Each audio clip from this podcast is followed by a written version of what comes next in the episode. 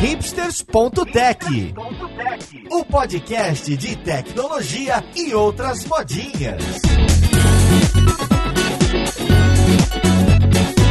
Olá, caríssimos ouvintes, e sejam bem-vindos a mais um episódio do seu podcast preferido. Esse é o hipsters.tech, eu sou o Paulo Silveira e hoje a gente vai conversar de um software que basicamente faz a internet. A gente vai falar de WordPress. Vamos conversar um pouco sobre a história, sobre como funciona, de onde veio, para onde vai e alguns detalhes técnicos. Então vamos lá, podcast, ver com quem que a gente vai conversar.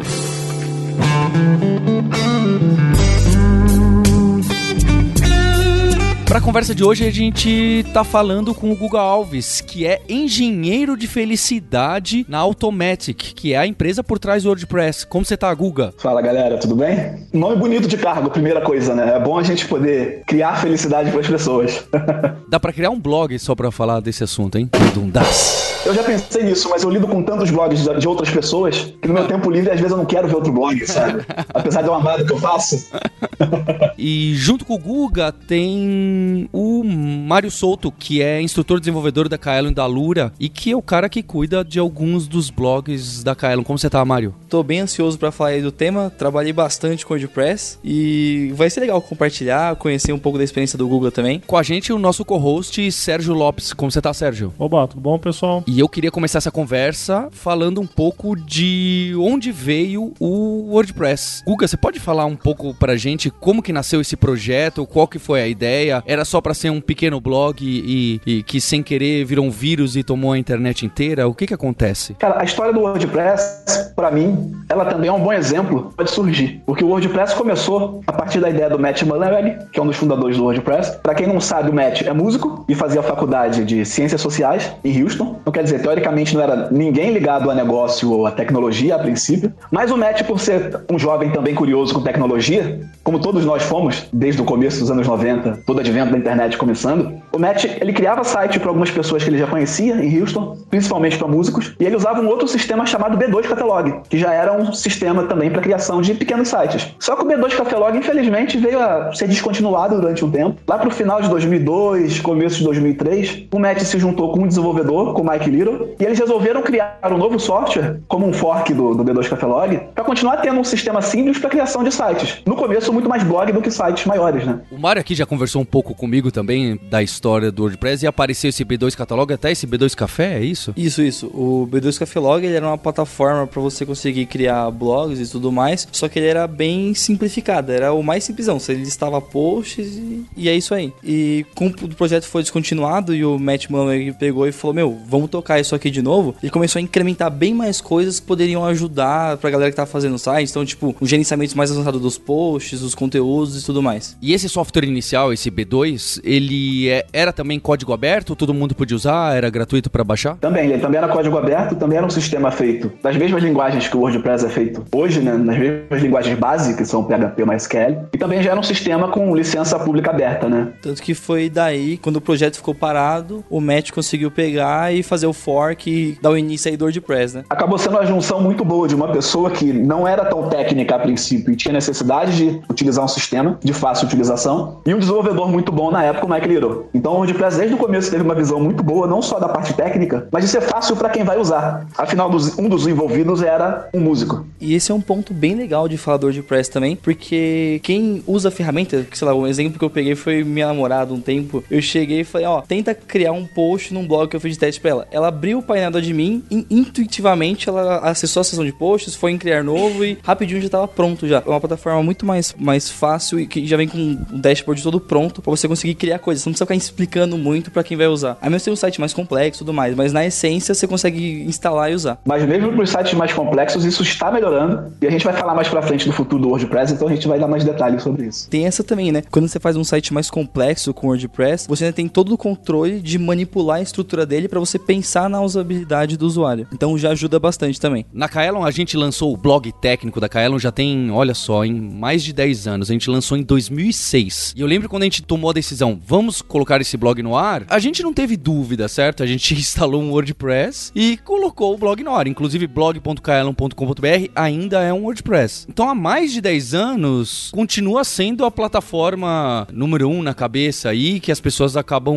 utilizando. Desde quando que ganhou essa repercussão? Porque se em 2006 já era óbvio usar como blog o WordPress, quando que nasceu exatamente o WordPress e quando que ganha bastante poder, assim? É difícil de precisar exatamente quando. Pelo que eu li de história disso, por trabalhar na Automérica, eu tive até que ler um pouco mais sobre o começo da empresa para entender para onde eu tava mandando um currículo até na época, né? O WordPress começou em 2003 e eu lembro de ter lido que em fevereiro de 2005 já tinham quase um milhão de downloads do WordPress. Tava na época na versão 1.5 e já tinha chegado aos 900 mil downloads em fevereiro de 2005, quer dizer, em menos de dois anos. Então ele realmente foi adotado de uma forma muito rápida. E Guga, na época, você lembra de chegar a ver se tinha algum concorrente ou alguém que tentava fazer algo parecido com o que o WordPress prometia? É, nessa época, em 2005, eu não mexia tanto em WordPress ainda. Conheci de nome, por também ser meio rato de internet, né? Por também sempre trabalhar com isso. Eu mesmo só fui começar a mexer com WordPress em 2007. E comecei a mexer com WordPress no WordPress.com, por acaso é onde eu trabalho hoje. Boa. Porque naquele começo, eu lembro muito bem que eu ainda estava na faculdade,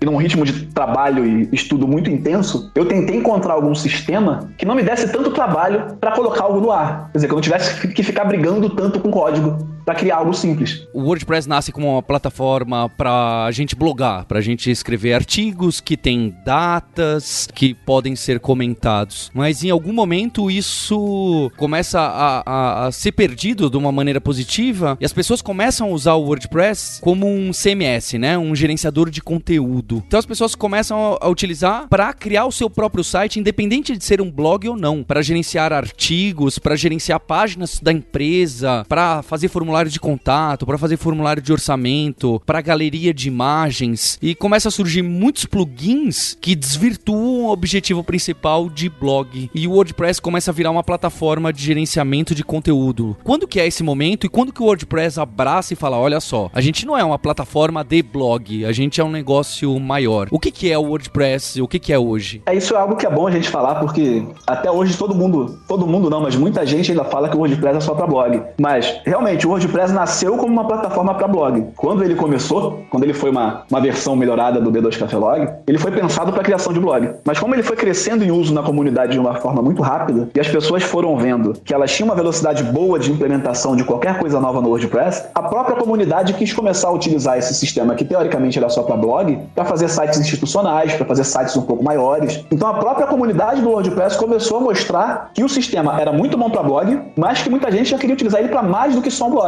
Então por volta de 2010, do lançamento da versão 3.0, já deu para ver que o WordPress realmente já estava virando um CMS, porque já tinha um pensamento de uma interface administrativa um pouco mais organizada, já tinha um pensamento de criação de sessões para configurações de um layout, de até de você poder criar páginas específicas para tipos de posts específicos, conteúdos específicos, né? Como por exemplo, muita gente hoje em dia pode utilizar o WordPress para fazer um sistema de chamados, se você quiser. Então você pode criar uma área de chamados no site que vai ser independente dos posts e páginas do blog. WordPress 2. alguma coisa para 3.0 já foi anunciado que a partir de agora você consegue criar qualquer tipo de conteúdo personalizado além de post e página. Acho que essa foi a grande virada. Boa, boa. Baseado nessa evolução que você falou e tudo mais, é uma dúvida que muita gente tem é, mas essa evolução toda é no .com ou é no .org? Ou, ou mais ainda, as pessoas ficam confusas. Ah, eu entro no WordPress, você googla, tem o wordpress.org, tem o wordpress.com e ao mesmo tempo tem a pergunta, se é de graça, como que eles pagam o seu salário, Google?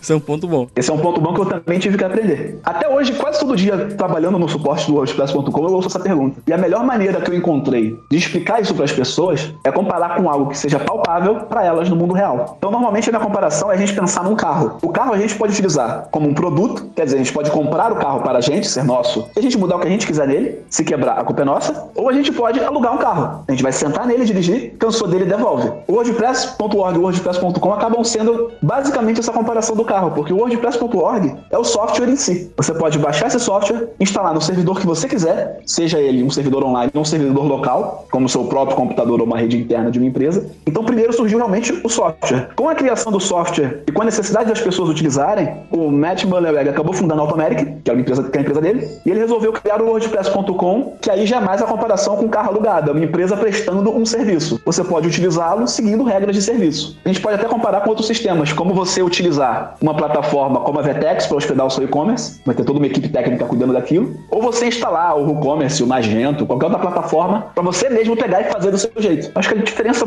principal entre os dois é essa, né? A forma de utilização, embora sejam a mesma coisa. O WordPress.com hoje ele é o maior projeto do mundo, feito com uma instalação simples do software do WordPress, com o WordPress.org. Então a diferença é basicamente a forma de utilizar. Como a Automeric ganha dinheiro com isso? No WordPress.com, é uma pessoa não tão técnica, que não quer ter o trabalho de atualizar o sistema, atualizar os plugins, procurar uma empresa de hospedagem que seja confiável, o que pode ser difícil, já que você não conhece tantas questões de infra, você pode criar um site de graça no WordPress.com. Então já começa aí um ponto pessoas, né, um modelo freemium. Você pode criar o seu site de graça e a partir do momento que você tem necessidade de instalar alguma coisa diferente, seja conectar um domínio próprio, alterar o CSS daquele layout, a formatação visual, até mesmo instalar plugins e temas, que hoje já é possível, você pode adquirir um dos planos pagos, mesmo hospedagem que você já está no WordPress.com. A principal fonte de renda do WordPress.com são essas hospedagens dos sites das pessoas que querem pagar como software as a service, correto? Do WordPress.com, sim. Da Automeric, não. A Automeric acaba sendo um guarda-chuva de várias empresas. Então, hoje em dia, o WooCommerce é um produto da Automeric. O e-commerce, correto? Isso, o e-commerce que é o plugin de e-commerce, que já é um dos mais utilizados no mundo até. Ele não tem uma licença gratuita ou ele tem também uma licença gratuita e vocês oferecem suporte? Ele é basicamente o mesmo princípio do WordPress.com. Ele é um software gratuito, mas que você pode comprar plugins feitos pela mesma equipe que faz o WooCommerce, quer dizer, uma equipe tecnicamente muito confiável. Você pode comprar os plugins diretamente com eles e utilizar esses plugins pagos também. Então a Automeric acaba ganhando dinheiro, em parte com o WordPress.com, em parte com as assinaturas de plugins do WooCommerce, em parte com o WordPress VIP, que é uma plataforma de hospedagem para sites grandiosos, para sites gigantes, como uma CNN da vida, querendo hospedar os blogs dela. Esse é um caso real? A CNN hospeda os blogs dela com vocês? Sim, sim, esse é um caso real. Pois é, quem achava que era só para fazer o blog do falar como que tava a nossa vida, né? uma bela surpresa. Deu uma evoluída bem grande aí. E não só a CNN, mas recentemente eu vi que a Abril fez uma migração do, dos portais que ela tinha também. O Grupo Abril hoje em dia é um dos primeiros clientes brasileiros que a gente tem lá. Toda a estrutura do Grupo Abril está sendo migrada para o WordPress VIP. Então hoje em dia a gente já tem a Verde e é super interessante com seus sites sendo hospedados e criados pela equipe do WordPress VIP. A gente não tá no WordPress VIP ainda, mas o Hipsters é WordPress também. Org, né? Org. O VIP acaba sendo algo para empresas realmente gigantescas, né? Por exemplo, se você é um grupo Abril, eu não vou te dizer que a decisão deles foi baseado nisso. Afinal, eu não trabalho na equipe do VIP, mas a visão que eu tenho disso é uma empresa gigante, que tenho muitos sites para tomar conta, com tráfego gigantesco, provavelmente vou precisar de uma equipe muito especializada para manter isso no ar. E a gente sabe que manter funcionários numa empresa nem sempre é algo, a rotatividade do mercado de trabalho é alta, então o custo para manutenção também acaba sendo alto. Talvez para empresas do tamanho de um grupo Abril, faça muito mais sentido pagar um fornecedor que cuide de tudo para elas. Já fica muito mais tranquilo de, de manter tudo funcionando, de lidar com poucas pessoas diretamente. Não diria nem se livrar, né? Mas de ter menos gente contratada diretamente e ter menos trabalho burocrático, já que o nosso governo brasileiro impõe muito, né? E, Guga, uma dúvida. O VIP, então, ele fica só com a parte de infra. Mas e se, por exemplo, eles quiserem fazer uma alteração em um dos sites dele? O que, que eles deveriam fazer? Eles têm o desenvolvedor do próprio grupo que faz? Ou alguém da Automeric que, que trabalha no VIP, faz alteração no site e, e faz o deploy e tudo mais? É normalmente como, quando uma empresa como o Grupo Abril entra em contato com o VIP, a equipe do WordPress VIP estuda a necessidade deles e a partir do entendimento do que eles precisam, ou a Automeric indica uma empresa de desenvolvimento que vai cuidar disso, ou pode acontecer ao contrário, pode vir um dos parceiros de desenvolvimento ser contatado por um Grupo Abril da vida e esse parceiro sugerir, para o seu caso é melhor você estar na, na estrutura do WordPress VIP e a gente vai cuidar da parte técnica para vocês. Então você acaba tendo duas equipes separadas, mas que se comunicam de forma muito bem, né? A equipe de infraestrutura e a equipe realmente da parte visual do seu portal, do conteúdo de criação do seu layout. E voltando pros réis mortais que não tem site gigante, acho que vocês estavam falando outra hora de plugins e tal. O WordPress, desde o início, tem essa ideia de plugin, de. Porque acho que a grande sacada dele é essa extensibilidade muito fácil, né? Acho que ele chegou longe porque você consegue meio que descaracterizar o WordPress e transformá-lo em centenas de milhares de produtos diferentes. Essa cultura de extensibilidade, de plugin, vem desde sempre? Isso vem desde bem do começo. Eu não diria desde sempre, porque as primeiras versões foram muito mais focadas só num blog com as funcionalidades mais básicas, né? Mas a partir do momento que a comunidade começou a pedir cada vez mais coisas nativas, não fazia muito sentido tudo ser funcionalidade nativa, porque nem todo mundo vai usar tudo. Acho que nunca todo mundo usa todas as funcionalidades de um sistema. Então fez muito mais sentido na hora da criação do sistema, de, da ampliação dele, criar um sistema que permitisse você integrar qualquer outra funcionalidade nele. Então você pode criar o que a gente chama de hooks e actions, né? Você pode criar ganchos no meio do caminho quando alguma ação está sendo tomada, como por exemplo, eu vou publicar uma postagem nova no meu blog. Você pode criar um gancho para, opa, você vai publicar? Você não quer aproveitar enviar esse título, esse, esse texto e essa imagem para compartilhar no Facebook e já aparecer para alguém? Você pode fazer isso. Então muita gente queria poder, por exemplo, compartilhar com seus canais sociais assim que publicasse. Com a criação de extensões dos plugins, ficou muito fácil de criar um sistema que em qualquer momento da execução do sistema você tem essas paradas, esses ganchos que você consegue fazer no meio, para quem está desenvolvendo poder ter total controle do sistema. Se você quer fazer alguma coisa quando publica um post, quando cria uma página, quando apaga alguma coisa, fica ao seu critério que está criando o plugin ou que está criando o seu layout, né? De ter disparos de funcionalidade sendo feitos no momento exato que você precisa. Então a plataforma já te permite você fazer o que você quer. Acho que isso foi realmente uma grande sacada, porque isso deu a possibilidade da comunidade fazer o que ela precisava e a partir disso a própria comunidade que conversava entre si de melhorar o sistema, entender, já que todo mundo está usando isso, não é melhor fazer realmente parte do sistema e só crescer pro lado que todo mundo precisa. Bem bacana essa parte do, do, do crescimento que você falou e faz bastante sentido, né? Não ficar colocando um monte de coisa por padrão para ficar só aumentando o peso do projeto. Uma dúvida que fica também é que assim, existe uma série de plugins para resolver uma série de problemas, mas como que eu sei se um plugin é confiável ou não? Todos os plugins que estão lá no repositório do WordPress, eu posso baixar, instalar e sair usando? Ou é legal, sei lá, eu sempre testar no ambiente local antes de colocar no meu site? Qual que é o nível de, de segurança que eu tenho de colocar um plugin no meu site? É mexer direto no site é algo que eu nunca recomendo. Eu costumo comparar isso como querer trocar alguma peça do seu carro enquanto ele tá andando. Pode explodir na sua cara, né? Já tive uns carros explodindo. Quem nunca? Eu também já tive alguns, confesso. Pensar, é só editar esse ponto PHP aqui, mas é só uma linha, né? O que, que vai acontecer? Aí você esquece uma vírgula, o site sai do ar. né? Faz sempre mais sentido você pensar em criar um ambiente em que, primeiro, você tem uma instalação local no computador que você está trabalhando para poder fazer os testes. Você testou esse ambiente local. Se possível, é bom você ter um ambiente de homologação no mesmo servidor para você ver se realmente do jeito que aquele servidor que você usa está configurado, tudo vai funcionar. Então, por exemplo, o modo mais simples é você criar um subdomínio temporário.meusite.com, homolog.meusite.com, em que vai ser uma versão que ninguém visita, mas você coloca as alterações lá para ver, opa, tá funcionando, nada saiu do ar, tá tudo compatível. Eu posso fazer isso no meu site. Mas essa questão da escolha, às vezes é nem uma escolha de Sofia, né? Porque hoje, por ser um sistema tão popular, tem milhões de pessoas usando pelo mundo. Se a gente entrar no diretório de plugins hoje do WordPress.org e pesquisar alguma funcionalidade bem simples, como criar um formulário de contato, a gente vai achar algumas dezenas, alguns milhares de plugins que fazem a mesma coisa. Como a gente vai confiar se é bem feito ou não? Acho que dá pra fazer um paralelo com comprar bolo para aniversário, né? Será que o da padaria é bom? Meio difícil de saber sem testar, né? No caso dos plugins, você acaba tendo na mesma página do plugin um sistema de votação de umas cinco estrelas, então fica bem fácil você visualizar o que pessoas que já utilizaram falam da qualidade desse plugin. Então, esse costuma ser o primeiro indicativo que eu dou. Olha qual, qual foi a avaliação dos usuários. O segundo passo que pode ser bom você utilizar é entrar na aba suporte ali do plugin, para ver se tem muita gente perguntando e reclamando das coisas, do funcionamento do plugin. Você pode até acabar com isso entendendo se a pessoa que criou aquele plugin oferece um suporte rápido, resolve os problemas de forma rápida. Assim você acaba tendo mais confiança, né? Beleza, eu vejo que algumas pessoas estão tendo problemas com esse plugin, mas toda vez que tem problema, no mesmo dia o cara responde e toda hora sai uma versão nova corrigindo os problemas que tem. Beleza, é o melhor cenário. Que tem um mês que ninguém responde uma pergunta no canal oficial de suporte e que essa versão dele foi lançada alguns meses atrás, eu ligaria um alerta vermelho na minha cabeça antes de colocar ele em algum lugar. E Guga, sempre tem a solução Rambo, né? Você pode criar o seu próprio plugin de formulário de contato. Eu diria que isso é uma opção válida se você domina muito bem como fazer um plugin. Então você pode acabar brigando muito com o sistema e colocar algumas gambiarras ali que pode te atrapalhar. Gambiarra, gambiarra nunca é uma coisa boa, né? Acho que gambiarra e saudade são palavras que os brasileiros inventaram e dominam muito bem, né? Eu acho o termo solução alternativa mais, mais legal. So, só menos correto. agressivo. Mas assim, você pode fazer.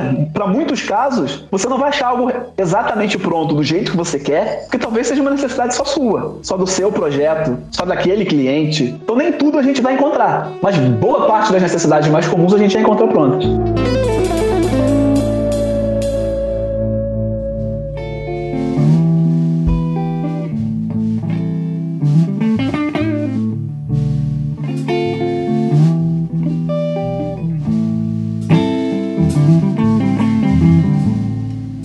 Aqui que o ouvinte costuma ser muito desenvolvedor, tem designer também, e eu sei que tem um público muito grande de agências. E o WordPress é rei nas agências. A gente gravou um episódio sobre aprendizado de programação de crianças e jovens. Eu dei minha opinião pessoal, que é de muitas pessoas, que JavaScript é uma forma boa de você começar por causa da facilidade de estar tá já no browser, você não ter que instalar compilador e nem nada disso. Sim. Mas eu também acho que um segundo passo, a dupla PHP MySQL, ela é muito convidativa.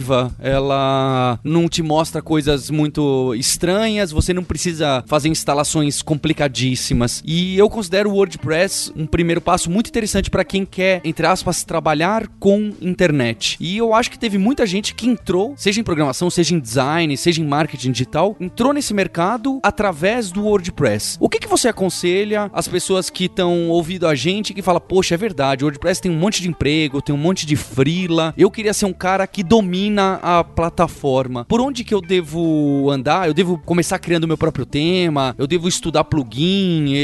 Para onde que eu devo dar os primeiros passos? Eu acho que qualquer linguagem, qualquer CMS que a gente for estudar hoje em dia, a primeira indicação que eu sempre vou te dar é começar pelo começo. O WordPress é um sistema feito em PHP e MySQL que cria sites em que seus layouts são basicamente feitos com HTML, CSS e JavaScript. Se você está criando um site, independente do sistema que você vai usar, você vai ter que aprender HTML, CSS e ter noção de JavaScript. Então eu te diria para começar desse começo, HTML, CSS, para saber montar visualmente o que você quer e JavaScript para as animações necessárias. Esse é o básico da maioria dos sites que a gente vê hoje em dia, né? Dominando isso minimamente ou entendendo como a estrutura funciona, das linguagens de programação existentes, eu concordo com você que PHP e JavaScript são muito. tem uma curva de aprendizado muito boas. Você consegue dominar o básico deles de uma forma rápida e ter uma progressão de acordo com a necessidade daquilo. Você não precisa passar anos numa academia para ser o doutor em JavaScript ou em PHP para começar a trabalhar. Então, eu acho que esse é o principal ponto do você começar com um sistema como o WordPress. Aí eu posso até falar não só do WordPress, a gente tem alguns concorrentes como Drupal, como Joomla, que também são sistemas em PHP, também são interessantes, eu não vou negar. Eu sempre achei o WordPress a curva mais simples de, de, de aprender, porque na minha cabeça de programador iniciante ali, era tão simples eu entender que se eu quero fazer alguma coisa na home, o nome da função é ishome. É o que eu quero em inglês. Então, meu começo de aprendizado de WordPress foi sempre escrever o que eu queria em inglês e escrever WordPress depois. Quase sempre eu achava uma função com o nome do que eu escrevi. De tão simples que pensaram na montagem da, da ferramenta, sabe? Então, para mim, como estudante iniciante naquilo, era fantástico pensar que eu quero fazer algo na home, eu escrevo ishome. Eu quero saber se é uma tag, eu escrevo istag. E por aí vai, sabe? Quero saber se, se eu quero alterar só uma página inicial, que não é aquela página padrão de blogs, eu vou, eu vou mexer numa front page. Então, os nomes eram muito simples para eu tentar até chutar o que era, sabe? Tentar imaginar como eu consigo encontrar o básico para começar com isso. Então, isso facilitou muito minha vida para aprender. E creio que de muitos que começaram também, né? Se os caras precisam saber muito a fundo o PHP, qual seria o mínimo recomendado para usar o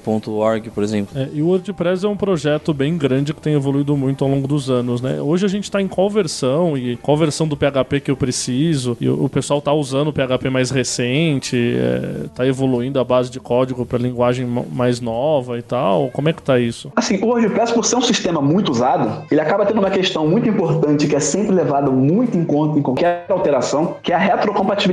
Como a maioria das pessoas contratam um servidor que é mantido por uma empresa, não é mantido por profissionais dela, nem sempre essa pessoa, esse cliente da empresa de hospedagem, vai ter controle total de qual versão do PHP ele vai estar utilizando. A equipe do WordPress costuma fazer. O WordPress continua funcionando em versões um pouco mais antigas, então do, PHP 5.2.4 para frente ele funciona, por essa questão de manter funcionando para quem já está utilizando em, ambientes que não estão otimizados, mas a indicação atual é sempre utilizar PHP acima do 7, 7 ou versões mais atuais, porque tudo que está sendo feito em mais larga escala e que vai necessitar de mais performance, de um funcionamento melhor, vai ser feito pensando nas versões mais atuais. Então você até consegue rodar o WordPress no PHP 5.2, 5.3, mas algumas coisas vão parando de funcionar ao longo do tempo e o sistema vai te avisando, vai dando os warnings lá para o desenvolvedor, avisando, ó, isso não funciona porque você não está com a versão do PHP mais recente. Então, ao longo do tempo, isso fazia as empresas de hospedagem ou as próprias equipes que cuidam de infra dos, das hospedagens das empresas que têm equipe disso, se alertarem para a importância de utilizar um software mais atualizado. Então, isso vale tanto para o PHP quanto para o MySQL, que também funciona em versões um pouquinho mais antigas, funciona do 5 para frente, mas é sempre indicado usar o MySQL 5.6 ou MariaDB 10 ou acima, né? E o que, que é essa novidade que eu ouvi falar uma vez aí, que agora tem um pedaço do WordPress que é em React ou em Node? É uma coisa meio fora do WordPress, WordPress.com. O que está sendo reescrito ou refeito ou lançado aí que não é em PHP? Isso foi um caso bem polêmico até, porque hoje em dia a gente tem vivido muito uma época em que a grande maioria das empresas de notícias fazem alguns títulos meio espetaculosos, espetaculosos né? Querendo atrair o clique das pessoas nas redes sociais. Isso tem uns 25 anos, mais ou menos, isso. Pera aí, pera aí, Google. Então você tá dizendo que o WordPress não usa mais PHP, é isso? 10 motivos para Automatic largar o PHP, é? Agora- Bomba!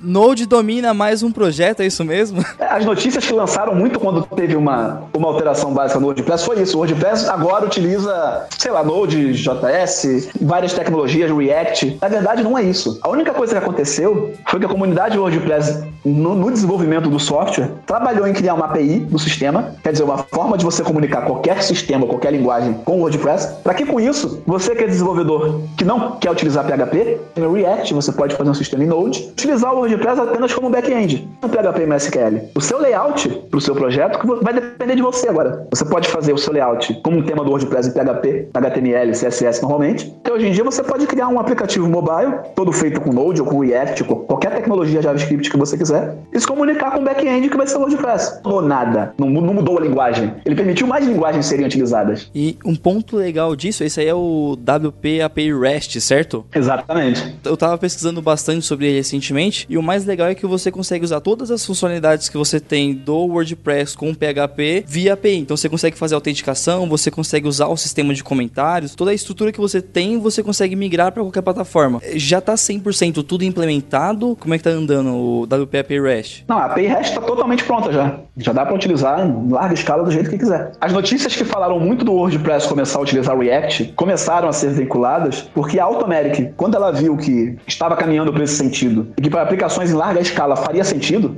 o painel do WordPress.com foi todo refeito com JavaScript. Então, se você entrar no WordPress.com hoje em dia e utilizar a interface do próprio WordPress.com, não aquele WP Admin que é a interface padrão do WordPress do software, toda a interface do WordPress.com hoje em dia é um sistema feito em JavaScript, se comunicando com a sua instalação do WordPress pela API. Isso trouxe um ganho de performance muito grande para a empresa, porque se você pensar numa empresa que tem alguns milhões de sites de clientes, a carga de servidor que isso gera, foi fantástica a alteração para JavaScript, porque ficou tudo muito mais leve no seu funcionamento.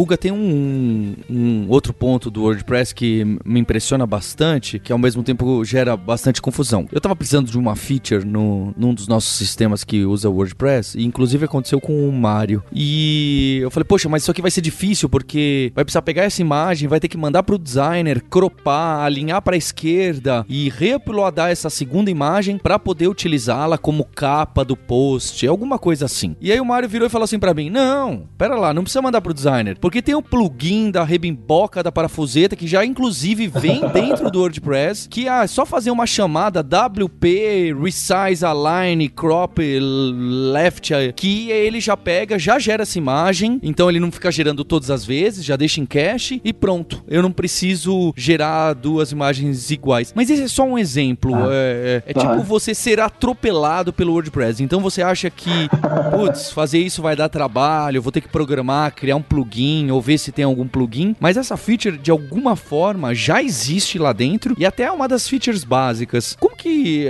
ah, as pessoas evitam esse retrabalho e conhecem um pouco mais desse funcionamento básico como CMS mesmo? Não tô falando nada, na- nada rocket science, sabe? Entender do WordPress como sistema, os menus que vocês estão falando e, e tal. Uma das coisas muito boas que o WordPress também tem é que a, a documentação do sistema é muito forte, é muito bem feita. Como ele é um sistema que evolui pela colaboração de uma comunidade, toda a documentação do WordPress também é num formato tipo um wiki, em que qualquer pessoa pode editar as páginas da documentação para explicar de uma forma melhor, ou até criar páginas novas para explicar. A única diferença para um wiki, para o modelo wiki, tipo a Wikipedia, que qualquer um cria alguma coisa, é que normalmente a comunidade WordPress conversa muito entre si primeiro. Tem o canal do Slack da comunidade mundial, em que normalmente as pessoas começam as conversas por ali, até para entender o que está precisando documentar, o que está precisando criar de coisa nova. Todos os casos que eu passei de precisar criar algum plugin, de criar alguma funcionalidade, normalmente a primeira coisa que eu sempre fiz foi entrar na documentação, que a gente chama de codex, que é o codex.wordpress.org, e pesquisar se já existe algo assim. Então, por exemplo, no exemplo que você deu, eu poderia entrar no próprio codex ou até no Google da vida e escrever Image Resizer WordPress Function, quer dizer, função do WordPress para redimensionar a imagem. Se existir alguma função que faz isso, provavelmente o nome dela vai ser Resize Images, Resize Media, já que ele é um sistema feito de uma forma simples de, de ser lido, né? Então acaba sendo muito fácil encontrar se existe ou não, e a partir da documentação você realmente entender, beleza, quais os argumentos que eu tenho que passar, em que momento que o sistema está manipulando a imagem que eu tenho que pedir para fazer isso, é quando sobe a imagem no servidor, é quando salva o post. Então, a partir da leitura da documentação, fica muito fácil entender se já existe ou não.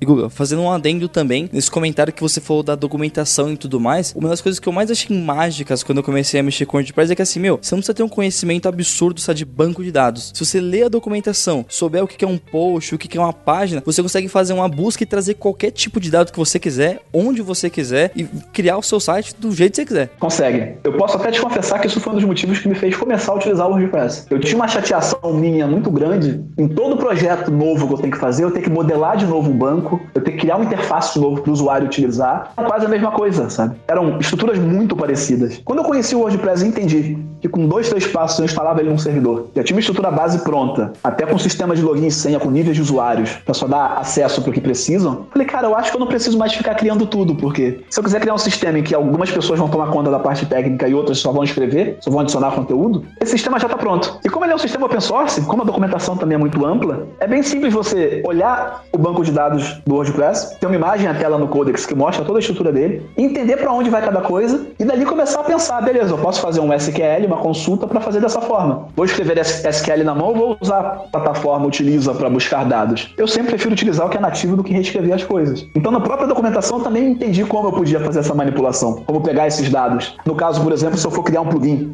Deixa eu perguntar agora a parte espinhosa. E o que, que tem de ruim no WordPress, hein? O que, que o WordPress ainda peca? O que, que o pessoal sofre? O que, que não tá melhorando?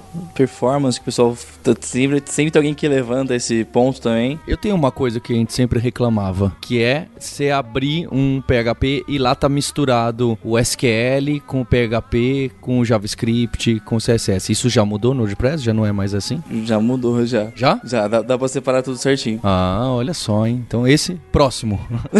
Na verdade, esse ponto eu acho que depende mais do desenvolvedor que está criando o seu projeto do que do sistema em si. Porque o WordPress, desde o começo, ele já tem funções para CSS, até no modelo hierárquico, se você quiser. Como, por exemplo, o CSS e JavaScript, né? Como, por exemplo, eu criei esse arquivo JavaScript e eu só quero que ele funcione se o jQuery estiver ativo. Você já consegue fazer a chamada dessa forma. Então você não precisa colocar todas as linhas de chamada de JavaScript, por exemplo, no cabeçalho do arquivo do tema. Você cria uma função para fazer a chamada, seja do CSS, seja do JavaScript. No caso de manipulação de banco, se você realmente vai escrever algo que vai manipular o banco e o banco é do sistema, não é do seu layout, na minha visão é melhor você criar um plugin. Afinal, isso não é algo visual, certo? Então, se você está misturando consulta ao banco com, com questão visual, eu acho que tem uma questão muito errada de conceito de quem está montando o sistema. Se você tiver um pensamento MVC, por mais que o sistema não seja MVC, modulariza as coisas em plugins, deixa o que é visto como layout e o WordPress é o seu back-end. Pensando assim, você consegue fazer separação, usando as chamadas que o sistema tem. Mesmo ele não sendo o, o- o modelo clássico MVC, que boa parte dos desenvolvedores gostam, mas você consegue pegar o conceito base de separar o que é funcionalidade e o que é visual, para não ficar essa macarronada louca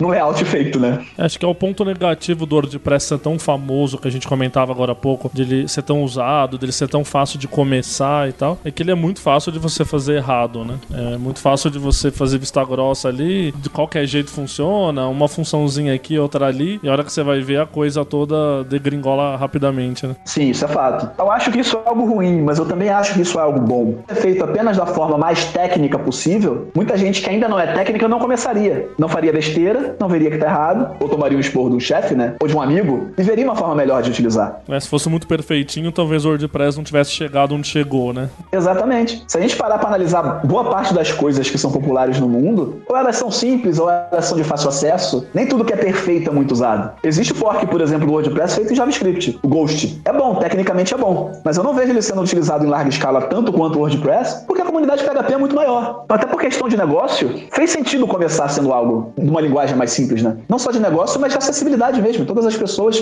que quiserem aprender, terem a possibilidade de aprender. É uma coisa que me incomoda, o Mário comentou de performance. Eu, eu sinto que é muito fácil num sistema WordPress você fazer uma carroça. Porque você vai somando um plugin aqui, um plugin ali, você não olha direito se o plugin é a procedência, né? Aquilo que a gente estava discutindo antes. O tema já não é lá muito bem feito. Aí você compra ou baixa aquele tema meia boca ali, que você só dá uma adaptada no- na corzinha. Aí o cara sai enfiando JavaScript. Cada plugin que você enfia, coloca um JavaScript a mais, Sim. aí faz uma chamada a mais pro banco, faz um. E aí fica ali, né? O servidor fritando, o browser fritando. O site tá pronto, mas como você não tem aquele controle fino, ou, ou quer dizer, é, é muito fácil você não ter esse controle fino, você passar batido e só ir enfiando plugin atrás do outro. É, eu sinto que é muito fácil montar uma carroça, sabe? Claro, é totalmente possível. É o que você diz, não é uma limitação da plataforma. É totalmente possível fazer um sistema performático. Só que dá trabalho e é um. Você tem que ter um conhecimento maior do que só ir lá ficar adicionando plugin em tema, né? Sim, sim. Mas fazer qualquer coisa bem feita dá muito trabalho. Como eu tenho uma irmã que trabalha como cake designer, eu costumo comparar isso muito com bolo. É muito prático na padaria comprar o bolo pronto, mas é o bolo da padaria que você quer para o aniversário da sua filha? Normalmente não é. Normalmente, normalmente é aquele bolo bem decorado, com o sabor que você escolheu, bem feito. Por isso muita gente vive fazendo bolo customizado para quem precisa. Tem todas as formas de atender as necessidades. E eu acho que é mega normal elas existirem. o Guga. E complementando também esse ponto que o Sérgio falou, uma coisa que pelo menos eu levo com filosofia quando eu tô trabalhando com WordPress é que assim, se eu vou precisar instalar um plugin, eu vejo muito se realmente eu preciso daquele cara e se ele resolve um problema de mais da parte do painel, por exemplo. Sempre o lado do front-end eu prefiro criar na mão para eu ter mais controle da parte da performance do front pro usuário final. É uma boa prática. Esse é o tipo de decisão que eu costumo fazer pensando um pouco no lado técnico, um pouco em quem vai usar. Porque muitas vezes o cliente ou a equipe que vai utilizar pode ter alguma certa dificuldade de utilizar de forma mais técnica. Então acho que depende muito do que vai ser feito. Se você realmente tem um caso específico de criar uma galeria, por exemplo, que vai funcionar sempre de uma mesma forma, e você pode criar um botão no painel para o cara clicar e escolher as imagens, perfeito, muito fácil. Porque muitas vezes você vai utilizar plugins que vão te dar uma infinidade de possibilidades e você não quer nenhuma delas, ou você só quer uma.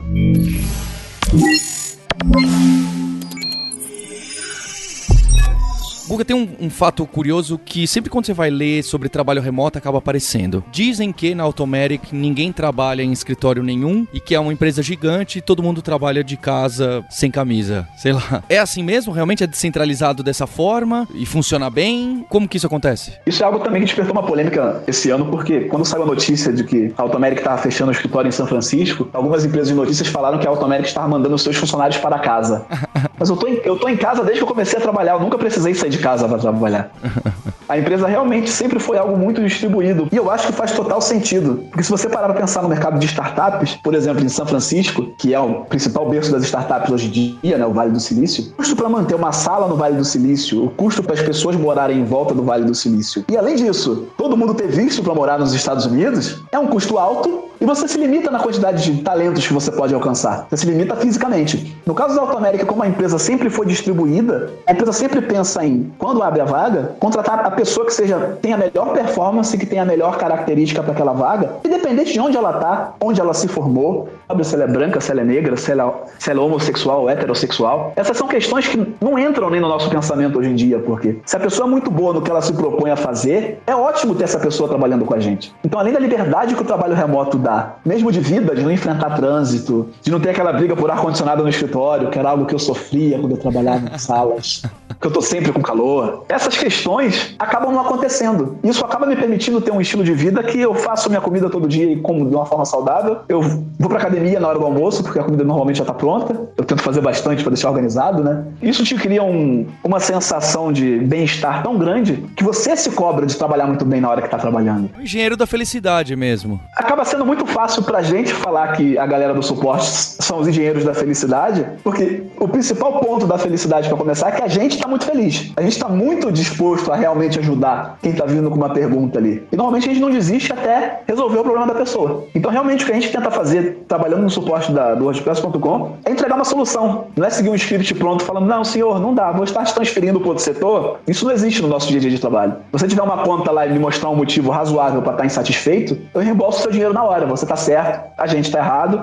Ou, realmente, a gente não explicou também, você escolheu algo que não, não deveria ser o que você vai utilizar, toma o dinheiro de volta porque ele é seu. Então, assim, eu acho que faz muito sentido para o modelo de uma empresa baseada num software que é aberto, uma cultura realmente de comunidade, a própria equipe da empresa ter a liberdade de fazer as coisas, de trabalhar de onde quiser, seja do escritório de casa, seja viajando num coworking. O mais importante do que o lugar físico, do que a bunda na cadeira, é o trabalho ser feito no final das contas. E pessoal, qual que é o futuro do WordPress, da Automatic, do software livre, da empresa, do WordPress.com, do serviço? Pra onde que a gente tá indo? Assim, das principais novidades que estão vindo por aí, acho que uma das coisas que a comunidade WordPress mais reparou é que, como a gente falou antes, hoje em dia já dá para fazer um site do jeito que você quiser no WordPress. Mas conforme todo mundo foi adicionando mais coisas para fazer, mais possibilidades de fazer, se isso não for bem feito, pode virar uma grande salada de como utilizar o projeto. Em paralelo, enquanto isso acontecia, algumas outras empresas tiveram, uma, tiveram soluções bem inteligentes na usabilidade do sistema na hora de criar um site. Então, embora muita gente ache que seja concorrente, que a gente não elogie o que seja feito, ou que não goste de certos concorrentes, o Wix, por exemplo, fez um trabalho fantástico de criar uma plataforma em que a criação do seu conteúdo é muito visual, é menos técnica do que o WordPress é hoje em dia. O Medium fez uma interface de criação de conteúdo muito interessante, muito fácil de utilizar. Então, a partir da comunidade mundial, não só a comunidade que utiliza o WordPress, mas todo mundo que quer criar um site, a partir do relato dessas pessoas que essas ferramentas eram fáceis de utilizar, o WordPress começou a ver isso dentro dela, porque todo mundo começou a usar mais plugins, os chamados page builders, né? É criação de páginas de uma forma mais interativa. Então, vendo toda essa mudança que o mercado passou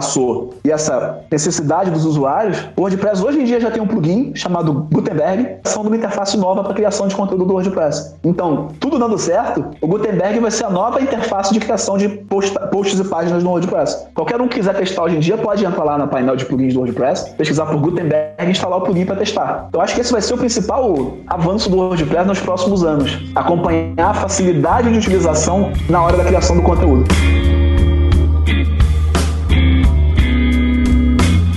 Queria agradecer muito o seu tempo e essa conversa que foi muito interessante mesmo. Tenho certeza que o ouvinte tirou bastante dúvida e se animou ainda mais com o projeto. Cara, fico sempre feliz em ajudar. Eu tô sempre presente nos grupos pelo Facebook, no fórum oficial, tentando ajudar as pessoas conforme meu tempo livre vai permitindo, né? E no meu dia a dia ajudando os clientes do WordPress.com. Então, se algum brasileiro tiver uma conta no WordPress.com e pedir ajuda, talvez a resposta seja minha ou de outros brasileiros que a gente tem lá, porque a gente também tem suporte em português. E eu acho que é sempre bom a gente falar não só do WordPress, que é o que eu mais trabalho, mas a gente falar de ferramentas que possibilitam as pessoas fazerem as coisas do jeito que elas querem. Principalmente no momento de economia brasileira em que as pessoas têm que partir para a luta e correr atrás atrás dos seus objetivos, né? Então, o que eu puder ajudar, seja na comunidade WordPress, seja na comunidade de startups brasileiras, que eu estou sempre presente também, podem contar comigo, podem mandar e-mail até pelo meu site, pelo gugalves.net, se tiver alguma pergunta. E até se a galera quiser mais alguma participação em outros podcasts ou nesse mesmo, para futuras edições, cara, conta comigo que eu estou aqui para ajudar no que puder. Obrigado, Guga. Queria agradecer também o Mário, o Sérgio e deixar o convite para o ouvinte entrar no hipsters.tech, que é um blog em WordPress, deixar seu comentário na seção de comentários desse post, ou quem sabe até abrir seu próprio blog do WordPress e deixar um link para esse post. Fala, poxa, instalei o WordPress porque eu vi aí no hipster.tech, animei e falei, agora eu vou aprender disso aí. E também não posso deixar de esquecer que aqui na Lura Cursos Online de Tecnologia, a gente tem uma carreira só de curso de WordPress. Desde essa parte mais básica de instalação, de fazer o setup dos seus posts, até a customização com temas, criando seus templates, plugins e muito mais. Além de desenvolvimento PHP e MySQL, que é o que você precisa para estar tá trabalhando com o WordPress a fundo. Então é isso aí, a gente tem um compromisso na próxima terça-feira. Hipsters, abraços, tchau!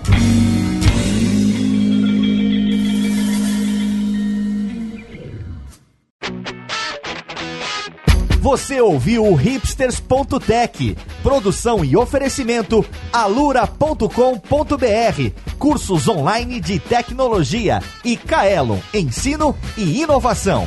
Edição Radiofobia, podcast e multimídia.